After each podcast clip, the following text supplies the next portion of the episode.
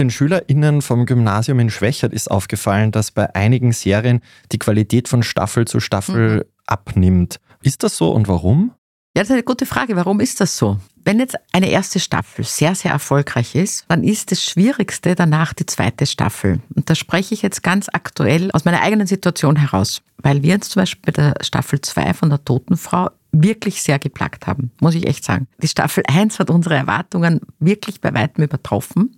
Und jetzt haben wir uns sehr schwer getan, auf dem Niveau jetzt weiterzumachen, diese Spannung aufrechtzuerhalten und, und, und, und, und. Und da gab es aber die Buchverlage natürlich und dennoch ist es uns schwer gefallen. Wir sind jetzt mit dem Abschluss der Drehbucharbeit doch sehr zufrieden, aber es war wirklich ein harter Prozess und ich glaube, es hat mit der Erwartungshaltung einfach zu tun. Dass halt die Erwartungshaltung, wenn man sehr erfolgreich ist, eine sehr hohe ist und es für die Macher wirklich schwer ist, auch dann diese Erwartung zu erfüllen. Und wenn dann was schon in die dritte und vierte und fünfte Staffel geht, dann kann es durchaus passieren, dass es enttäuschend ist. Es gibt aber auch Serien, mir ging es mit Grey's Anatomy zum Beispiel so, das jetzt wirklich schon sehr viele Staffeln hat, dass es zwischendurch hat mich das verloren. Und dann bin ich irgendwann wieder eingestiegen. Also es gibt einfach unterschiedliche Erwartungshaltungen oder vielleicht auch wirklich unterschiedliche Niveaus oder Qualität der Staffeln. Ja bei gefühlt 100 Staffeln von Grey's Anatomy ist es eher kein Wunder. Darf es einmal ein bisschen langweiliger, ein bisschen langweiliger sein. Was sind denn die häufigsten Gründe, dass Serien abgebrochen werden? Sind das wirtschaftliche Interessen oder kann es da zu Problemen mit Schauspielerinnen kommen? Auch, also beides. Also die Quote oder der Erfolg ist sicher das Hauptkriterium, um eine Serie fortzusetzen oder eben nicht fortzusetzen.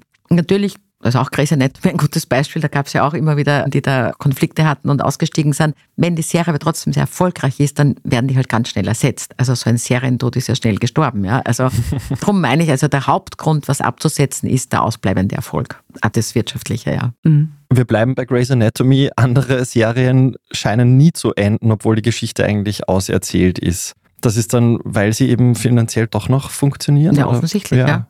Also das ist sicher eine harte Kalkulation, wenn sich das nicht mehr rentieren wird, weil Fiction, das muss man jetzt auch einmal erwähnen, ist wirklich das am teuersten herzustellende. Ja? Also das erleben ja auch die Streamer. Also Fiction zu produzieren ist einfach das teuerste. Und das ist ja jetzt nicht zuletzt auch im ORF und auch bei anderen Sendern, dass man jetzt auch Shows, Quiz-Sendungen etc. macht, weil man eben nur Fiction selbst produzieren sich nicht leisten kann. Und das kann sich auch nicht wieder amortisieren oder rentieren. Nicht zuletzt Netflix, trotz dieses großen Erfolgs, das man jetzt vor einigen Tagen lesen konnte, also wirtschaftlichen Erfolgs meine ich, haben die jetzt auch mit Warner wieder einen Vertrag abgeschlossen, wo sie Sex and the City und all diese Serien wieder kaufen, weil der Kauf im Verhältnis zur Produktion halt noch immer sehr viel günstiger ist. Und das sind starke Marken, wo man heute halt dann jetzt davon ausgeht, dass, oder Friends war auch so ein gutes Beispiel, ja, das immer und immer wieder erfolgreich lief.